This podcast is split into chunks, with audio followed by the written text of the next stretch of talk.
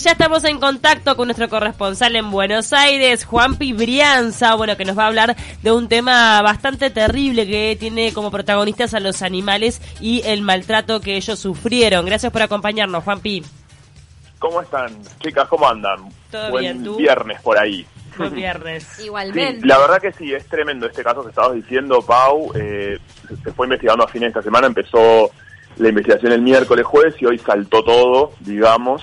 Eh, es un campo en E6, en realidad más precisamente en Tristán Suárez, que es en la zona sur de la provincia de Buenos Aires, que se encontraron más de 400 caballos en condiciones eh, deplorables, de maltrato absoluto, casi que abandonados, y más de 25 caballos que ya estaban muertos.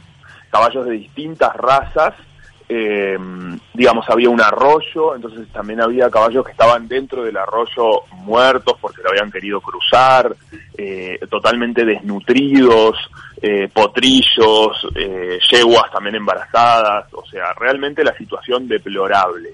De esto hay dos, habría dos dueños, digamos, un propietario y el hijo, que son los que a este momento están detenidos.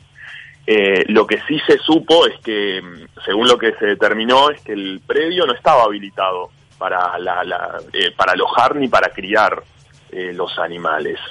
Esto estaría, este- esta persona que detuvieron ya tiene antecedentes penales, eh, digamos, relacionados muchamen- mu- muchos a lo que es el abigeato, digamos, Ah. el robo de, de ganado, de animales, y estaría por detrás una de las hipótesis que sean para la faena.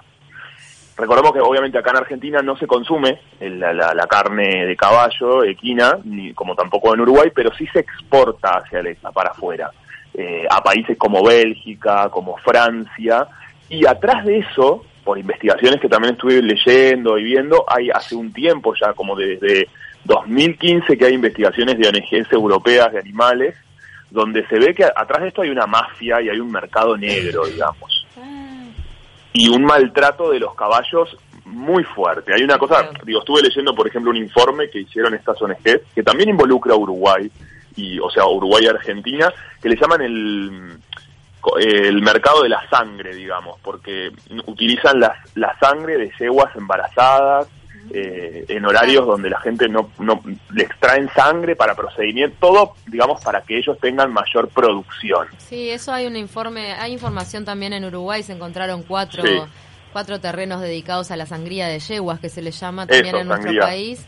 Este, eso es para sacarles una hormona que, es- eh, que sirve para los criaderos de Europa, donde no se permite embarazar yeguas para extraerles esta hormona y acá en. Sudamérica se hace.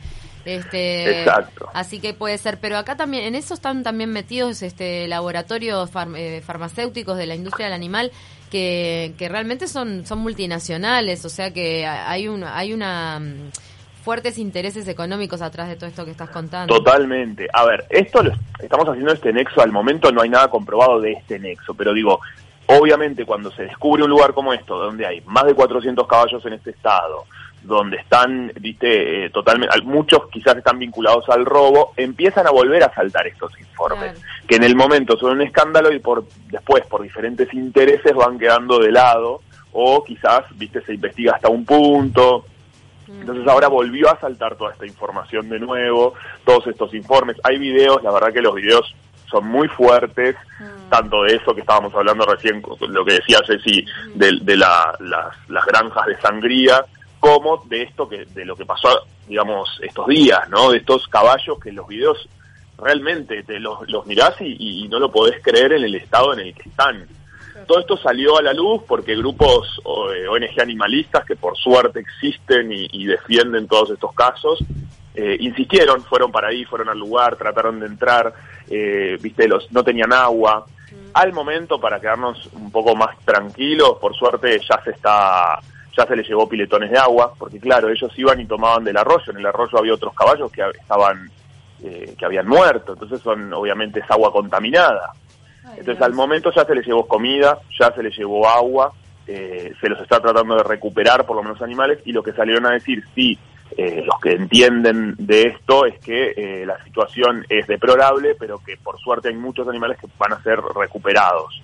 O sea, que pueden recuperar a los que están con vida. Tal vez y empiezan este, ya. Qué horror. este caso, eh, bueno, encienda como una mecha, porque como decimos, eh, puede ser una práctica bastante extendida, entonces que se siga investigando y que se encuentren otros campos donde puede estar pasando lo mismo. Sí, es muy Porque además, ¿sabes cómo se, el- en el caso de la sangría se descubrió a partir de eh, o- ONGistas, este, ecologistas europeos que empezaron a ver Claro. cómo, cómo esto se está utilizando, acá no se produce y empezaron a seguir esa línea y lo vinieron a denunciar, pero claro, ahí están los laboratorios, como les decía, los laboratorios. Claro, hay una fuerza mayor, ¿viste? Sí, esto fue en, en 2015, esto que decías, las ONG europeas, marzo del 2015, que Tremendo. hicieron este informe y además lo publicaron con videos. Sí, sí, Entonces sí, no o sea, forma las pruebas están.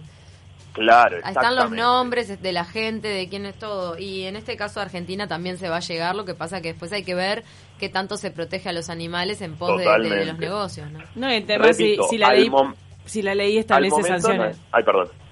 perdón, Ceci, te hablé arriba. no. Yo, yo. Eh. No, que, no, Ah. que me preguntaba si la ley establecía sanciones para, para estas personas, porque hubo demorados y, y arrestados por este caso, pero, pero bueno, uno se piensa que de repente se la llevan de arriba.